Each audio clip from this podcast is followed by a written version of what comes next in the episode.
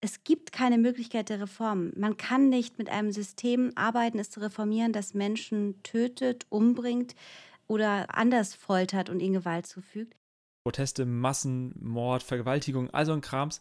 Und ich das gar nicht, meine Seele kann das gar nicht fassen und greifen, was das alles drinsteckt in Tiefe an Bedeutung, an auch Gewalt. 16.000 Leute sind aktuell ungefähr im Gefängnis. Rund 400 Protestierende wurden schon getötet. Aber was viele sagen ist, egal was es jetzt ist, das ist auf jeden Fall ein Schritt, an dem wir jetzt sind in Richtung Revolution. Da kann man nicht mehr zurück, sondern der ist schon lange erreicht.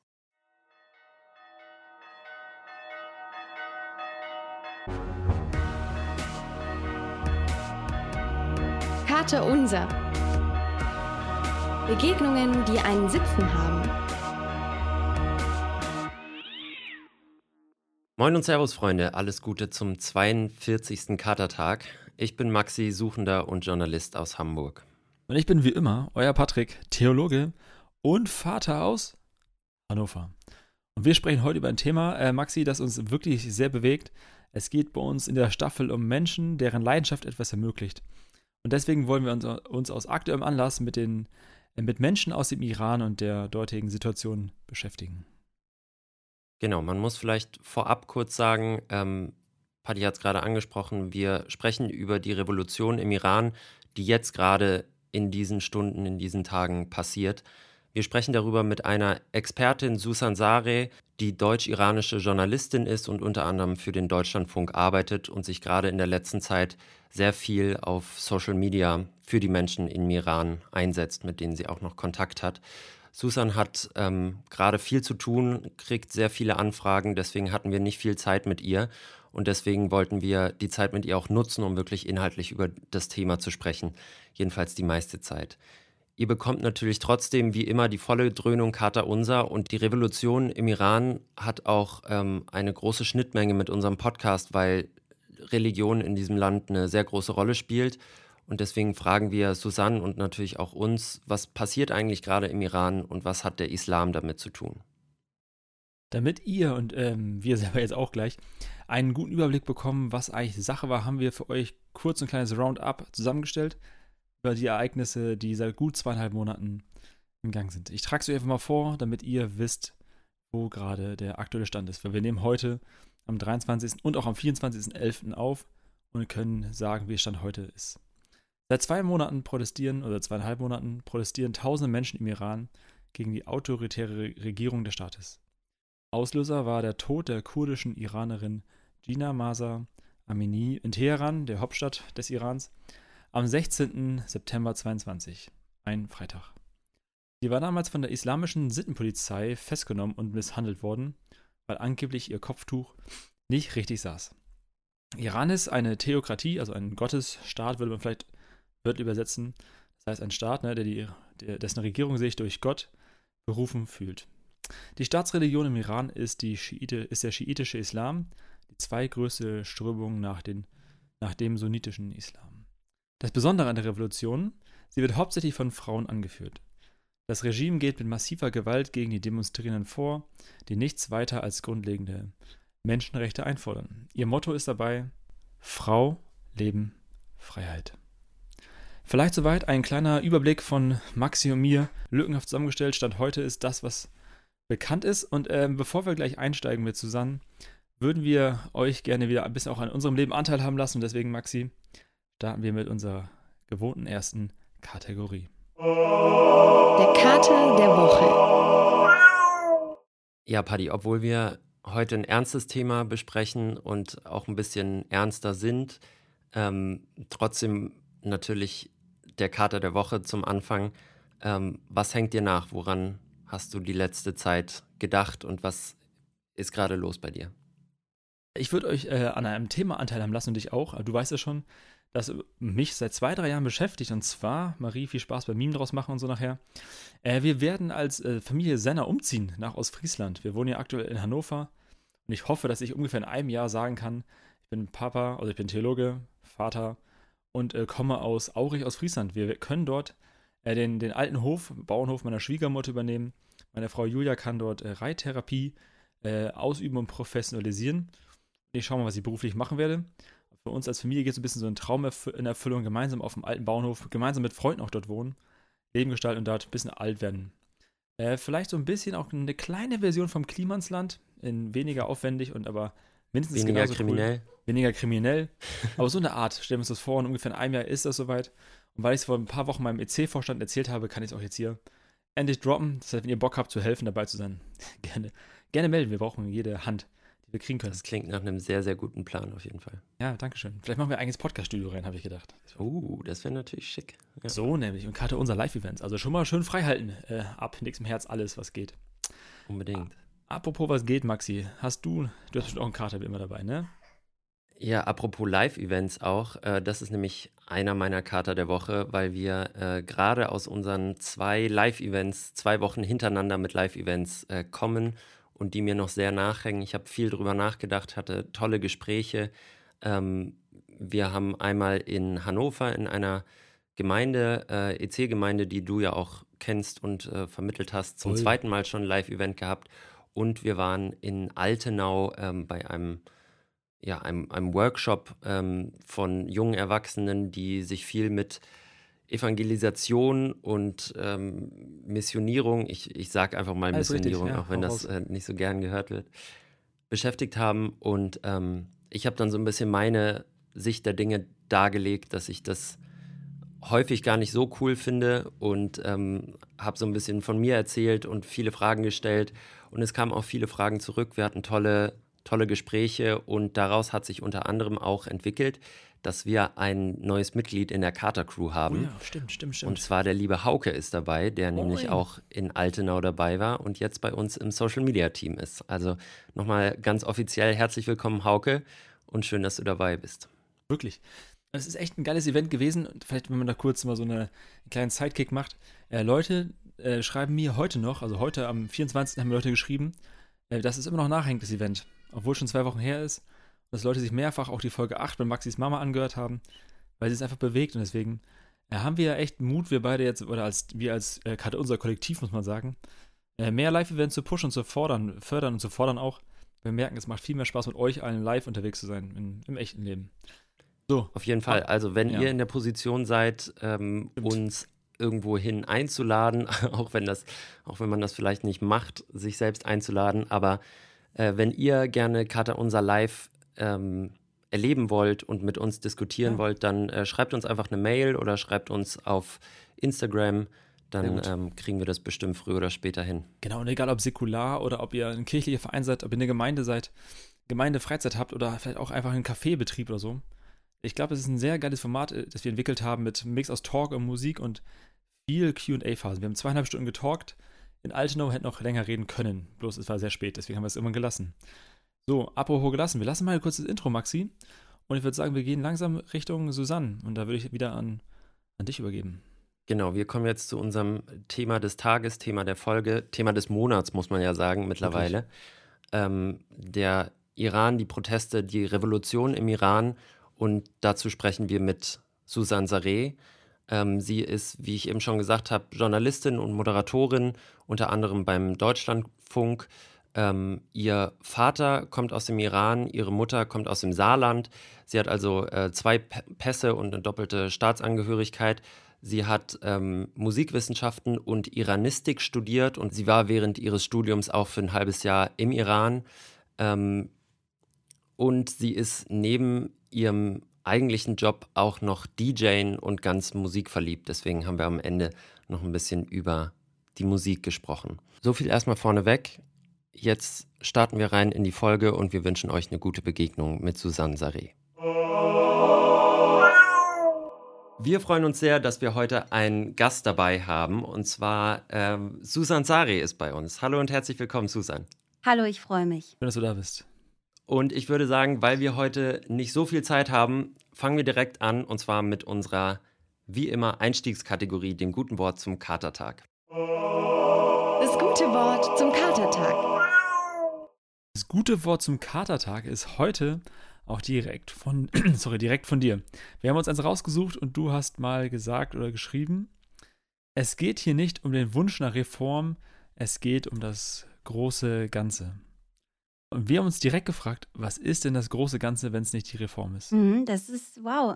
Das ist erstmal total schön, dass ihr genau das rausgepickt habt, weil ähm, es geht eben nicht um eine einzelne Sache, wie zum Beispiel, es geht nicht um die Kopftuchdebatte im Land beispielsweise, mhm. oder es geht auch nicht darum, dass sich Menschen irgendeine Kleinigkeit verändert wünschen, sondern aufgrund eines jahrzehntelangen einer jahrzehntelangen Situation, die auf so vielen Ebenen für die Menschen im Land, im Iran herausfordernd ist, sagen viele, es gibt keine Möglichkeit der Reform. Man kann nicht mit einem System arbeiten, es zu reformieren, das Menschen tötet, umbringt, oder äh, anders foltert und ihnen Gewalt zufügt. Und man kann auch kein System reformieren, bei dem es auch in den letzten Jahren nie in der Art Reformen gab, wie es sich die Menschen gewünscht haben. Und so komme ich zu dieser Annahme zu sagen, wie viele meiner Kolleginnen und Kollegen auch, es geht hier nicht um das Thema Kopftuch oder um eine Kleinigkeit, sondern es geht um das große Ganze, um einen systematischen Wechsel, um eine Revolution, um einen Wechsel des Systems. Jetzt natürlich die Anschlussfrage, die unglaublich schwierig zu beantworten ist, insbesondere von außen. Aber wie lässt sich sowas umsetzen, insbesondere im Iran, wo die Verhältnisse ja schon über viele Jahre und Jahrzehnte auch so gewachsen und verfestigt sind? Wie lässt sich eine Revolution ähm, ausführen, fragst du? Ist es zum Beispiel möglich, diese Revolution auch gerade unter den Umständen gewaltlos durchzuführen, meinst du? Naja, also Revolutionen gab es äh, schon viele, die ähm, ja gewaltloser waren, als man sich das vielleicht vorstellen vermag, wie auch beispielsweise die äh, letzte Revolution im Iran 1979, die ja nicht zu den, zu den Gunsten der Menschen äh, geführt hat, war auch keine die jetzt irgendwie mit einem tödlichen Umsturz in diesem Sinne zu tun hatte. Und von daher gibt es durchaus ähm, die Möglichkeit, dass so ein Wechsel ähm, stattfinden kann und das sowieso. Die Frage ist nur, was bedeutet ohne Gewalt? Also jetzt gerade sind ja die Menschen auf den Straßen und es ist die Mehrheit der Bevölkerung und es ist voller Gewalt, was ihnen zugefügt wird durch das Regime. Deswegen ist die Frage so ein bisschen schwierig zu beantworten. Fakt ist, wenn man so sich mal anschaut, wie lange kann denn so eine Revolution dauern? Das habe ich mich nämlich auch mal gefragt. Das kann Monate dauern, das kann Jahre dauern, das kann ganz schnell gehen. Aber mhm. was viele sagen ist, egal was es jetzt ist, das ist auf jeden Fall ein Schritt, an dem wir jetzt sind in Richtung Revolution. Da kann man nicht mehr zurück, sondern der ist schon lange erreicht. Was ich mich gerade ähm, frage, du hast, ich habe einen Podcast von dir gehört, einen anderen, und da hast du gesagt, man kann nicht einfach so über den Iran reden, man braucht ein gewisses Vorwissen eigentlich. Wenn du so ganz äh, quick and dirty mal raushauen solltest, was wäre so ganz rudimentär, äh, basic meine ich, Wissen, das man bräuchte, um jetzt weiter zuzuhören über den Iran. Es gab 79 mal eine Revolution. Das soll jetzt nicht so ein historisches, äh, historische Vorlesung werden, aber irgendwie so, was sind so drei, vier Points, wo du sagst, das wäre eigentlich ganz nice, wenn ihr das wüsstet, wenn ihr gerade hier zuhört. Ja, also wenn man so, ähm, ich muss gerade schmunzeln, welchen Podcast oder welche Aufnahme du da gehört hast, in der ich das so sagte. Das ist natürlich immer so eine Kontextsache, aber klar, also es ist natürlich so, dass Iran, und das ist, glaube ich, das, was ich meinte, es ist gar nicht so einfach, ähm, wenn man von außen in das Thema geht, zum ersten Mal nachzuvollziehen, ja. wieso gehen da jetzt zum Beispiel Frauen auf die Straße und verbrennen ihre Kopftücher. Also erstmal, mhm. es geht ja zum Beispiel da ja nicht darum, dass Frauen sagen, sie sind gegen das Kopftuch, sondern sie wünschen sich die freie Entscheidung zu tragen, was sie wollen, die Religion auszuüben, die sie möchten. Und das ist eigentlich so der Punkt. Und ähm, was man so wissen muss, quick and dirty über Iran, dann wäre es auf jeden Fall, dass ganz viel nicht so ist, wie man denkt. Also die Bilder, die wir sehen, haben ganz viel zu tun mit äh, so Schlagwörtern wie Mullah-Regime. Äh, dann sieht man äh, Frauen, die zumeist äh, komplett verhüllt sind. Man äh, mhm. bekommt von Atomverhandlungen mit.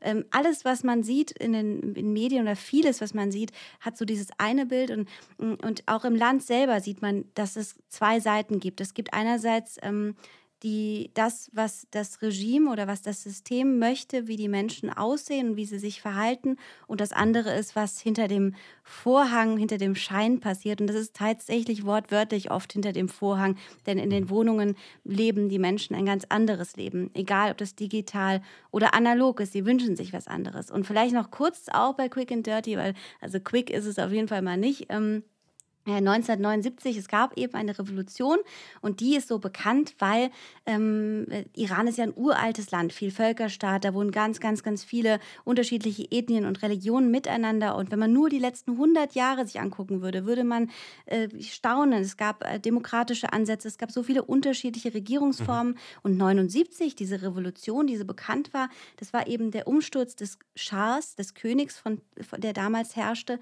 zu einer, ähm, zu einer Islamischen Republik Iran. Und diese Islamische Republik als, als, äh, als Regierungsform, das ist auch das, was jetzt gerade die Menschen sich wünschen, diese Regierungsform zu stürzen. Denn sie sagen, das ist nicht etwas, was äh, pa zu pauschalisieren ist mit dem Islam oder irgendwie was generell das in einen Topf packt, sondern das islamische Regime des Irans, mit deren Auslegung sorgt für gravierende Menschenrechtsverletzungen. Und das ist das, mhm. was sie ankreiden über die Islamische Republik, über das Regime und auch was der Islam damit zu tun hat, äh, sprechen wir gleich noch ausführlich. Ich würde vorher gern einmal nochmal von dir äh, die persönlichen Eindrücke hören, die du ähm, zurzeit aus dem Iran bekommst. Du hast ja noch Familie dort, also die Familie deines Vaters kommt aus dem Iran. Ich glaube, ein Teil davon lebt zumindest auch noch da.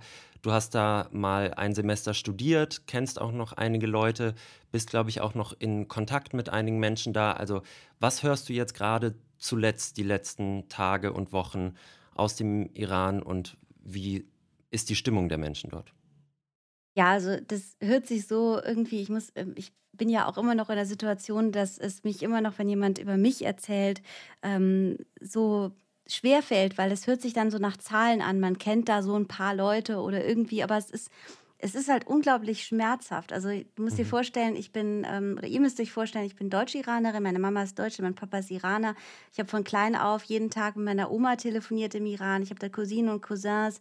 Ich war jeden Sommer mit denen spielen im Iran. Ich habe meine ganze Kindheit, wenn ich, äh, wenn ich konnte, war ich dort. Als erwachsene, junge, erwachsene Frau, wenn ich 400 Euro hatte, habe ich mir nicht ein Ticket nach sonst wo, sondern einfach ein Ticket nach Shiraz zu meiner Familie genommen. Und habe mit meinen Cousinen und Cousins und meinen Freundinnen und Freunden, die ich dort kennengelernt habe, so eine schöne Zeit verbracht und das wahnsinnig genossen.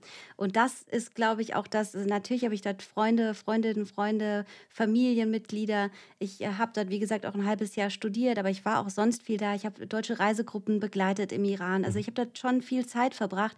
Und dieser aktive Entschluss vor acht Wochen, als die Proteste begannen, zu sagen, ich werde jetzt auch über Politisches sprechen und eben nicht nur über einfache Dinge, die mich, für mich und meine Familie nicht gefährlich sind, der tat schon sehr weh. Aber der zeigt mhm. auch, ich bin nur eine von vielen, wie immens dieser Moment gerade ist, den wir haben, dass wir jetzt gerade darüber berichten. Und was Menschen im Iran uns erzählen, ist nämlich genau das, was uns anspornt, darüber zu reden. Also das mhm. sagt auch meine, meine, meine Menschen, sagen mir das auch. Ähm, nämlich dass die Situation auf so vielen Ebenen nicht mehr weitergehen kann. Du musst dir vorstellen, es gibt, es gibt Sanktionen auf, das ist, äh, auf die Menschen seit, seit Jahren.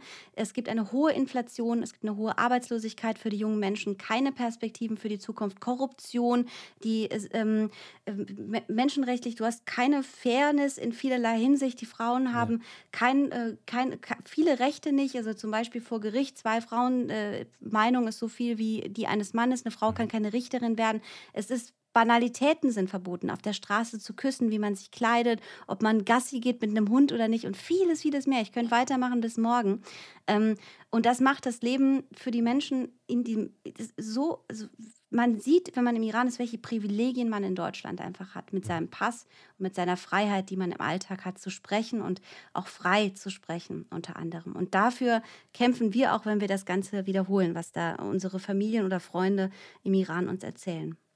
Ich frage mich gerade, wenn ich das so höre, das ist ja nicht nur seit gestern so, sondern seit Jahren, vielleicht ja, seit Jahrzehnten diese ganzen Unterdrückungsformen und äh, Diskriminierungsformen. Was war denn jetzt gerade der Kipppunkt? Also Gina Massa Amini ist ein Fall, aber es gab ja in den Jahren davor auch schon äh, massenhaft Folterung, irgendwas, äh, Hinrichtung auf der Straße. Was hat denn jetzt gerade so einen Kipppunkt ausgelöst? Ohne dass man einfach nur sagt, äh, das war jetzt, äh, jetzt war die Zeit reif. Oder ist, ist einfach die Antwort schon, jetzt ist die Zeit einfach reif gewesen dafür? Oder wie?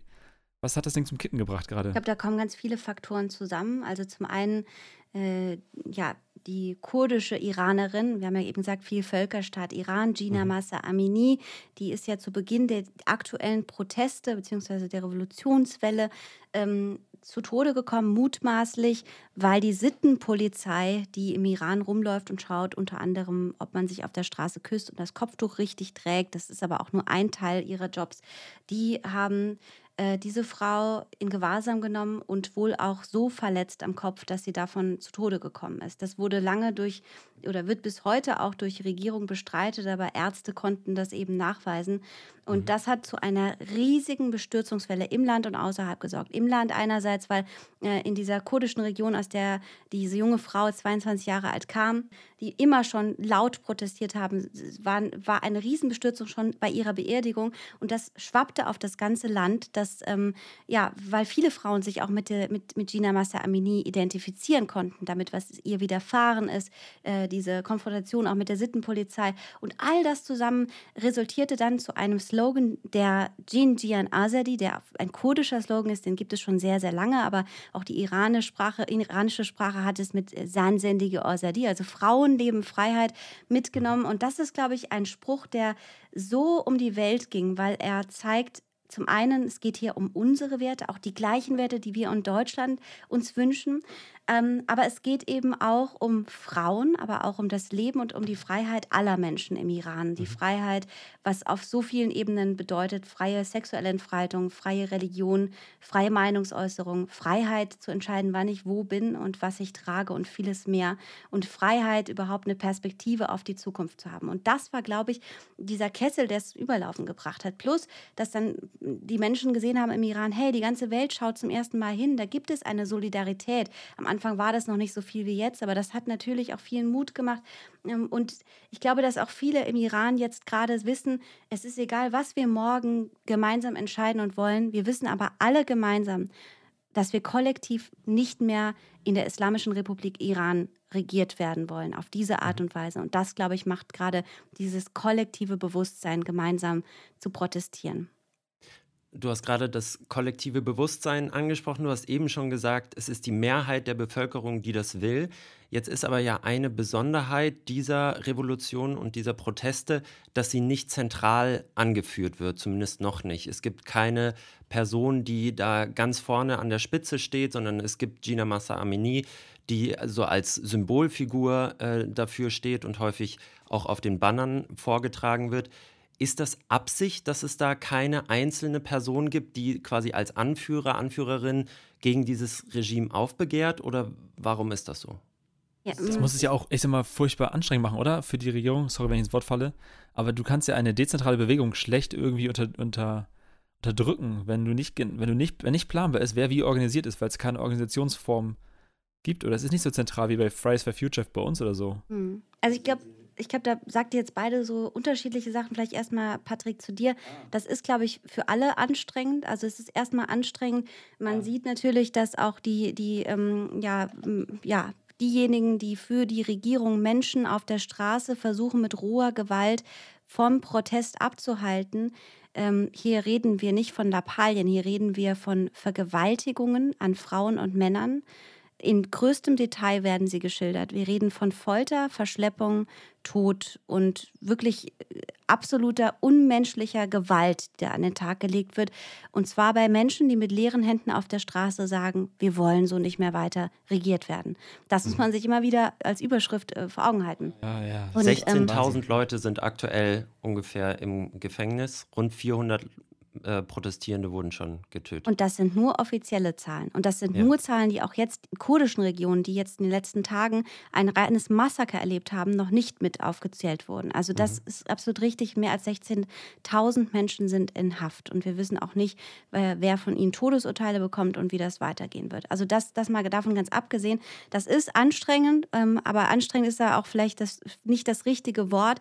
Aber natürlich sieht man auch, dass seitens der Regierung, ähm, ähm, aber auch einfach aufgrund des unglaublichen Mutes dieser jungen Frauen, jungen Menschen, die weitermachen, obwohl sie ihr Leben gefährden. Natürlich wird auch das System müde an der einen oder anderen Stelle. Klar, es ist für alle anstrengend. Das vielleicht so zu dieser anstrengend Frage. Mm, und ähm, Maximilian, du hattest gefragt, Max. Ähm, äh, was der Grund dafür ist, also ob das Absicht ist, ist mhm. oder ob ob sie quasi jemanden suchen, der da an Ja, die Spitze. Das ist auch eine Frage, die natürlich aus einem, aus einem deutschen, mh, also aus unserem privilegierten Situation, gerade die wir in Schutz und äh, Obhut sind, leicht zu stellen ist. Warum gibt es das nicht? Also zum einen gibt es das nicht, weil es gibt das durchaus. Es gibt wahnsinnig viele. Also Iran ist ein sehr, ähm, ist ein sehr intellektuelles Land. Wir haben allein 60 Prozent Studierende Frauen im Iran. Wir haben ein sehr, sehr schweres Abitur und, und wahnsinnig äh, gebildete Menschen und viele Intellektuelle. Leider sitzen viele Intellektuelle in den Gefängnissen aktuell. Viele wurden gefoltert und getötet und die, die noch leben, sind entweder geflüchtet ins Ausland, sind verteilt auf der ganzen Welt oder sitzen in Gefängnissen oder verstecken sich gerade. Heißt also, wir sprechen jetzt vielleicht auch nicht gerade von dem Moment, an dem sich Menschen offen bekennen, die Zukunft zu sein. Außerdem wird natürlich auch bei der, in der Opposition weltweit und auch im Iran diskutiert. Aber diese Menschen müssen ja jetzt auch gerade noch versteckt sein, denn wir wissen, dass jetzt gerade die Regierung in Wohnungen reingeht und Leute rauszieht und verschleppt. Und zwar teilweise aus dem einfachen Grund, weil sie was bei TikTok gepostet haben oder weil sie auf die Straße gegangen sind oder sich austauschen oder Informationen weitergeben. Das Internet wird nach wie vor gedrosselt. Es gibt keine Möglichkeit, auch untereinander nicht nur sich abzusprechen, wann Proteste stattfinden, sondern auch sich untereinander zu besprechen, wie eine Zukunft aussehen kann. Das wird nicht so laut rumgeschrien werden, die Namen, dass wir das jetzt hier mitbekommen, sondern das wird in Zukunft passieren und wir müssen auch, glaube ich, erstmal abwarten, bis die Menschen, die in Gefangenschaft sind, überhaupt auch ihr Recht haben zu sprechen. Du hast gerade schon ähm, die iranische Republik beschrieben und gesagt, dass ähm, einige Menschen ja auch zum Tode verurteilt werden. Ähm, ein Grund dafür ist die Anklage Krieg gegen Gott, die ihnen vorgeworfen wird. Das, das zeigt ja auch nochmal ganz deutlich, dass das Regime sich in ihrer Argumentation, in ihrem Unrechtsregime Regime auf den Islam und auf Gott beruft. Also um da jetzt mal ein bisschen ähm, auf, auf unser Thema noch mehr einzugehen, welche, welche Rolle spielt der Islam bei dieser Revolution? Ich finde die Frage, die ist halt wahnsinnig groß, weil Islam spielt natürlich eine große Rolle, wenn allein die Begrifflichkeit dieses Landes Islamische Republik Iran ist.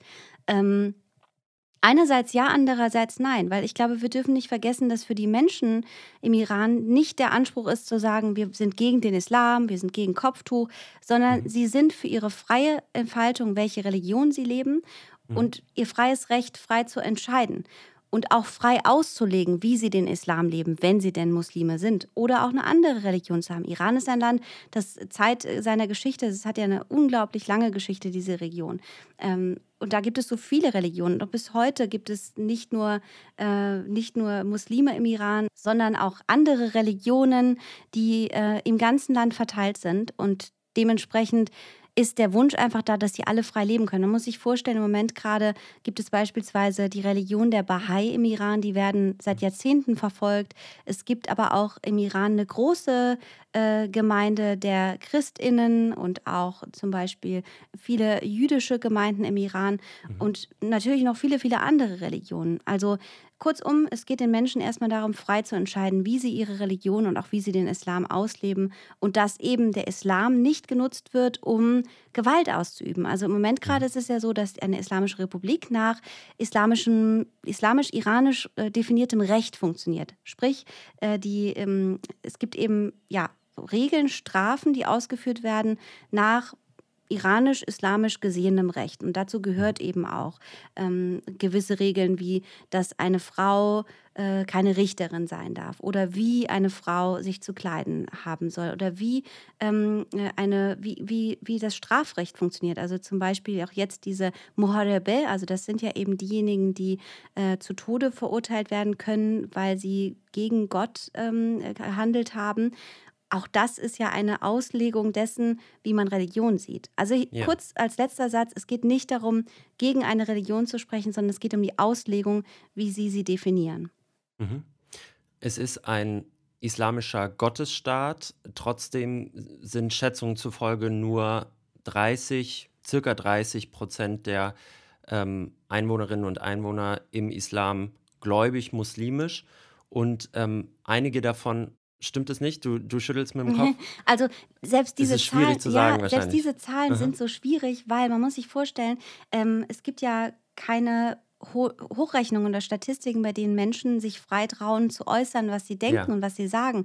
Und wenn schon Hochrechnungen 30 Prozent sagen, dann kann man davon ausgehen, dass da auch nochmal viele dabei sind, die das aus äh, lobbyistischen Gründen tun, die davon Geld oder einen Job noch weiter haben, die Angst haben zu sprechen. Also und vieles, vieles mehr. Also auch diese Zahlen, das ist alles schwierig und zeigt aber auch nochmal so deutlich, dass wir von einem Land sprechen, in dem Menschen nicht frei sprechen können. Sorry, ich habe dich voll unterbrochen mit meinem Kopfschütteln. Nee, ich wollte, ich wollte genau das ähm, noch anfügen, dass es ja äh, gerade auch ähm, in, den, in den vergangenen Jahren, auch schon vor dem Tod von Gina Massa Amini, viele Frauen gab, die zum Beispiel noch ein Kopftuch getragen haben, aber das sehr locker getragen haben. Oder einige, die auch äh, schon gar kein Kopftuch mehr getragen haben. Ähm, das heißt, genau wie du sagst, diese 30 Prozent, die sind wahrscheinlich eher die obere Grenze als, als die untere. Trotzdem nochmal die Frage, die Säkularität der Gesellschaft, ist die so stark, dass, dass quasi der Islam nach dieser Revolution wahrscheinlich gar keine große Rolle mehr spielen wird, ähnlich wie es jetzt bei uns ist? Oder äh, ist es immer noch die, die Basis und das Fundament der Menschen, die da auch auf die Straße gehen? Hm. Finde ich eine Frage, die aus journalistischer Perspektive in meiner Profession sehr schwierig ist zu beantworten, weil Ja. da verweise ich wirklich auch in diesen Zeiten, wo es so wichtig ist, Fake News und Falschinformationen und all diese Dinge zu vermeiden, auf Menschen, die ähm, dazu forschen gerade und die sich genau mit dieser Frage beschäftigen. Auch die Frage zu stellen, inwiefern Säkularität in unserem System in Deutschland, welche Rolle es da spielt, ist ja auch schon wieder eine sehr diverse ähm, Antwort, die auch unterschiedliche Meinungen hat. Sei das jetzt zum Beispiel, wie das im Rundfunkstaatsvertrag aussieht, ob man da beispielsweise Unbedingt, noch christliche Themen hat, habt ihr bestimmt auch ja. schon gehabt oder, äh, oder auch sonst, äh, wie wir damit als das aussehen. Das heißt, es ist ja Mhm. eine Frage, die kann man gar nicht so einfach objektiv beantworten und äh, ich kann sie auch nicht objektiv beantworten, weil mir da auch einfach ein wissenschaftlicher Kenntnisstand fehlt. Ich bin Mhm. als deutsch-iranische Journalistin jemand, der vor allen Dingen versucht, Menschen und Geschichten weiterzutragen, meine eigene indirekte Betroffenheit zu nutzen, weil ich erst die Sprache auch spreche und das Land und die Kultur kenne, viel zu erzählen. Deswegen kann ich nur aus persönlicher Sicht sagen, und das ist nicht äh, meine wissenschaftliche Meinung oder meine journalistische, ähm, ich kann mir vorstellen, dass die Menschen im Iran äh, ihren Weg finden werden, um auf demokratische Art und Weise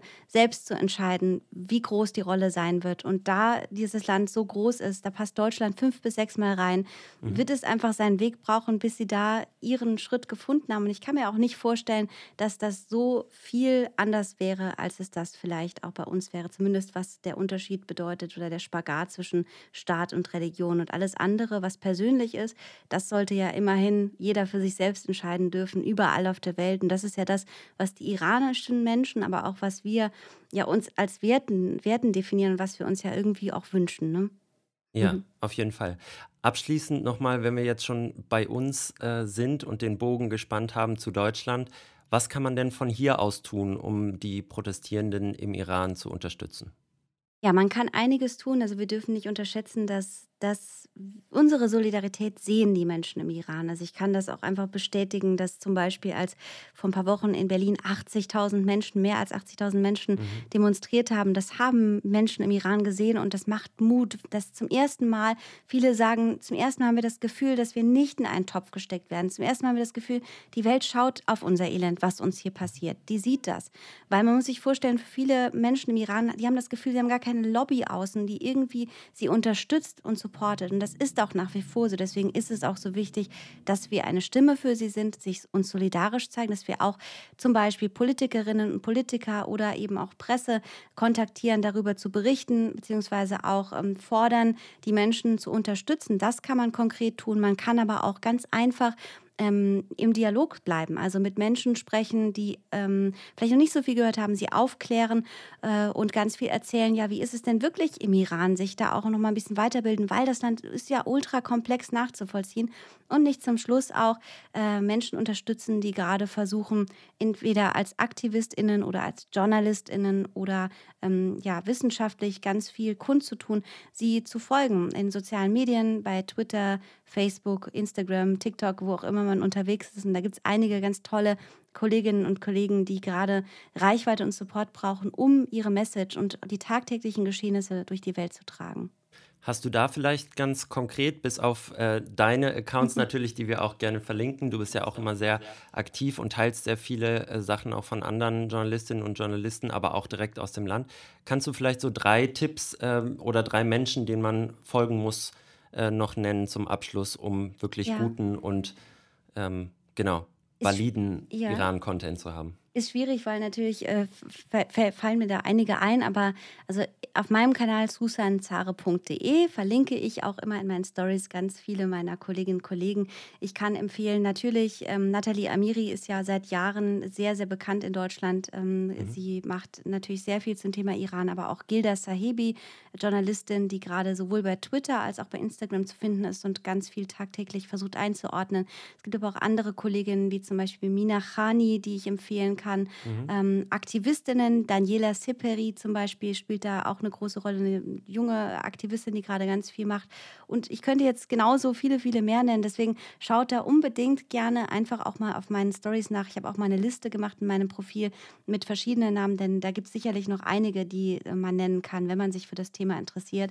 Und vor allen Dingen eben schauen, dass man da dran bleibt und teilt, denn damit unterstützt man ganz viele. Oder auch Joko und Klaas, die ja, weiß nicht, habt ihr ja. bestimmt ja auch mitbekommen, die haben ja äh, ihren Account bei Instagram AktivistInnen gegeben, die auch mhm. tagtäglich diese Bilder in Direkt die Welt aus dem Iran. Mhm, genau. Genau. Mhm. Aber abgesehen davon, äh, viele Frauen auch in Deutschland mit iranischem Background, die äh, sich hier dafür engagieren und ähm, sich stark machen für die überwiegend ja auch weiblichen Stimmen oder zumindest äh, die weibliche Revolution, kann man ja auch sagen, weiblich geführte Revolution im Iran. Wenn du magst, wir haben eine Kategorie, die heißt Auf die Liste. Ja. Da kann man äh, Podcast oder äh, Musiktipps noch mhm. einfügen. Ich weiß, du hast Musikwissenschaften studiert, bist auch DJ, bist äh, also sehr musikalisch wow, versiert. Wenn du, wenn du da ja. äh, ein paar Tipps hast mhm. und sonst auch gerne, was den Iran angeht, äh, noch Podcast-Tipps, dann immer gerne her damit. Auf die Liste. Also fangen wir mal an mit Podcast-Tipps. Da kann ich jetzt im Moment empfehlen, es gibt einen neuen Iran-Update-Podcast, der freitags stattfindet, äh, rauskommt. Es gibt außerdem einen Podcast der iranisch-deutschen Jugendorganisation Oyande. Den kann ich auch empfehlen, wer sich da podcast-technisch nochmal reinhören möchte ins Thema. Mm, ansonsten musikalisch gibt es so viel. Also ich meine, man muss dazu sagen, Iran ist ein äh, Land mit auch einer ganz, ganz tollen traditionellen ähm, Musik. Da gibt es allen voran, wer noch nie iranische traditionelle Musik hört, da kann man sich zum Beispiel Shajarian anhören. Das ist Aha. ein iranischer Sänger, der leider schon verstorben ist, der diesen klassischen Sine Besine, also von Brust zu Brust weitergegebenen Falsettgesang ähm, ja. äh, singt. Ganz großartig, kann ich total empfehlen. Aber natürlich Hast auch du da jetzt. Ein Hast du da einen bestimmten Song, den wir auf die Playlist packen sollten? Ah, da gibt es so viele. Also am besten einfach mal einen rauspicken, der vielleicht dich und dein Herz berührt, Max. Das sage ich einfach okay, mal. Ich versuch's, ich mm, versuch's. Ansonsten kann ich empfehlen Sherwin Hajipur. Das ist ja dieser Baroye-Song, der der Protestsong geworden ist. Der singt ja. ähm, quasi, der hat aus allen Twitter, Twitter-Posts, bei denen er gefragt hat, bei denen gefragt wurde, wofür macht er das, wofür geht ihr auf die Straße? Und daraus mhm. hat er einen Song gemacht, der heißt eben deswegen, also für all diese Gründe, auch sehr, sehr schön textlich ähm, sich das anzuschauen, gibt es auch auf Deutsch, ist ja weltweit Und ich glaube, er wurde auch er wurde auch äh, festgenommen danach. Er wurde ne? auch zwischenzeitlich festgenommen, genau, ja. Also auch eine dieser Persönlichkeiten, die vielleicht nicht ganz vorne an der Spitze mhm. stehen, aber die auf jeden Fall auch wichtig sind für diese Bewegung. Ja, definitiv. Es also auch, gehört auch zu den bekanntesten äh, Gesichtern jetzt gerade natürlich, dass dadurch, dass er diesen unglaublich bekannten Song rausgebracht hat und steht dementsprechend auch im Fokus, was auch sein Schutz ist, denn alle Menschen, die jetzt gerade im Fokus stehen, können natürlich nicht einfach so verschwinden. Das darf man nicht, mhm. ähm, darf man nicht vergessen. Ja, und dann zum Schluss hm, nehmen wir noch was ganz anderes. Ich überlege jetzt gerade, ich habe so viele alte und neue Sachen. Jetzt haben wir ja was Traditionelles, wir haben was ganz Neues, ähm, was ja auch unser äh, Song der Revolution ist.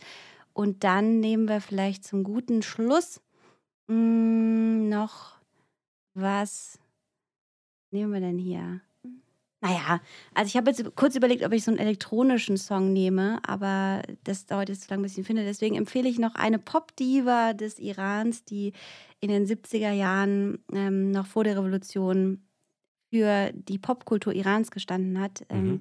Gugush heißt sie und sie hat einen Song gemacht, der ähm, so wunderschön ist und gleichzeitig so bittersüß wie, wie so vieles, wenn man an Iran denkt. Das Lied heißt Sorry und das heißt der Weinausschenker. Und äh, sie singt in dem Song, dass ähm, wir, während wir das Gefühl, während wir sterben, das ist natürlich auch metaphorisch, ähm, singen wir, dass trotzdem unser Stolz und unsere Köpfe und auch die dessen, der uns den Wein ausschenkt, um das Leben zu feiern, weiter hoch und oben sein soll. Das ist wahrscheinlich jetzt ein bisschen äh, falsch Toll. erklärt, ja, sehr aber poetisch es ist sehr, ja, äh, die persische Kultur hat viel Schönes ja. und Poesie und da gibt es ganz tolle Lieder, kann ich sehr empfehlen. Und viel Poesie, auf jeden Fall.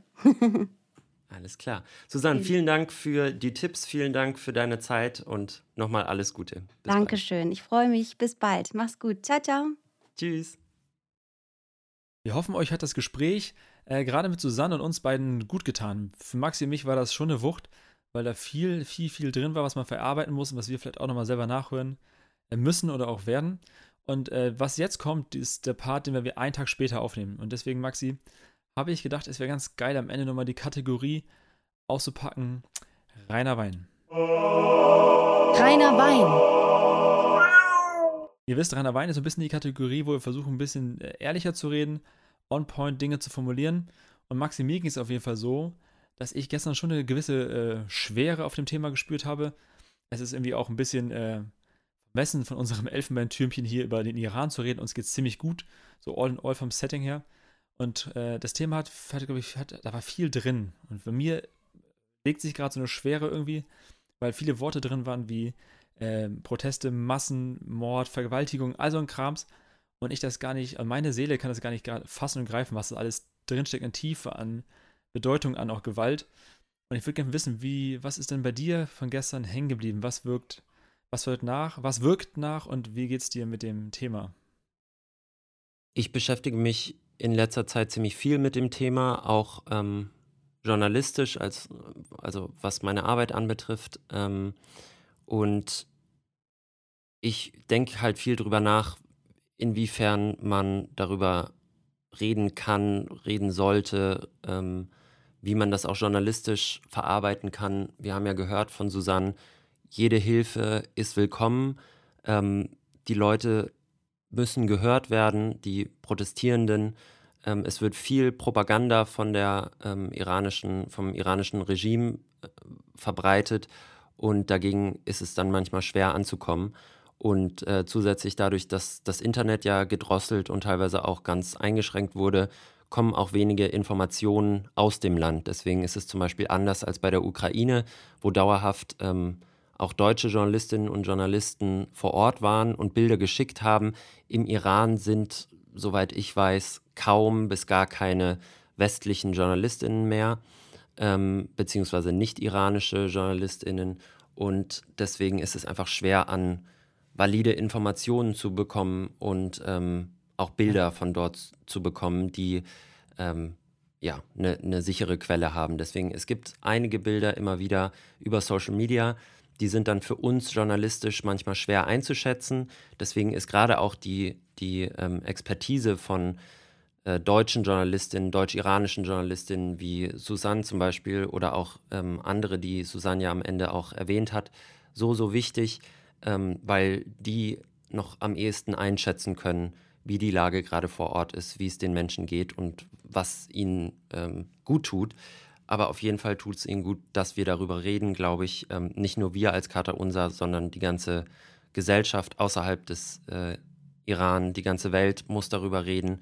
Und ähm, das, ich bin froh, dass wir das gemacht haben. Auf jeden Fall, und, auf jeden Fall. Ähm, Freunde, äh, wenn euch, also wir machen euch Mut, folgt den richtigen Leuten. Richtig ist das, was wir beide sagen. Nein, Spaß beiseite. Also wenn, ne, informiert euch richtig. Guckt mit mehreren Quellen, was da passiert. Folgt vielleicht Leuten wie Susanne bei Instagram oder so, Leuten, die da wirklich ähm, versuchen, transparent Informationen weiterzuleiten. Und äh, wenn, falls ihr überfordert seid mit dem Thema, weil es ist ja auch gerade WM 22 in Katar. Wir nehmen zu so einer Zeit auf und das ist irgendwie schon äh, krass, weil ich merke, dass ich überfordert bin mit den ganzen, diesen ganzen Welt, Weltkrisen, egal ob, ob man mhm. Katar und Fußball und was da alles passiert drumherum, dann parallel Ukraine, die man fast wieder vergessen hat, dann jetzt auch noch der Iran. Wenn ihr überfordert seid, dann ist es völlig okay. Dann atmet durch, macht Pause, macht mal auch einen Detox ein bisschen. So Nachrichten-Detox ist nicht nur konsumieren, sondern einfach mal auch äh, frei kommen vom Kopf, weil nebenbei drückt das Klima ja auch noch und so, es ist so viel drumherum.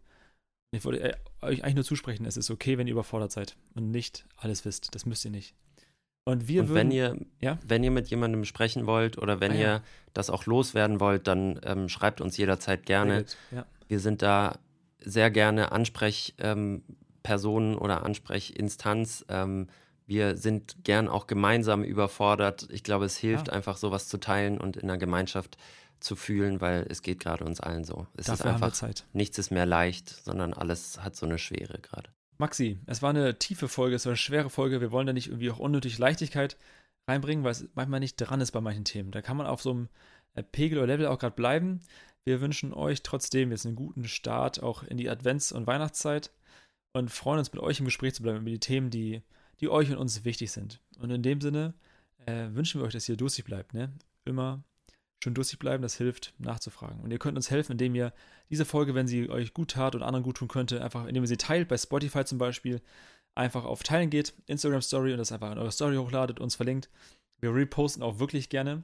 Oder indem ihr einfach eine Bewertung bei einem äh, Podcast-Anbieter eurer Wahl hinterlasst. Vielen Dank dir, Patrick. Vielen Dank, Susanne, nochmal. Und ja. ähm, macht's gut, Leute. Bis bald. Tschüssi.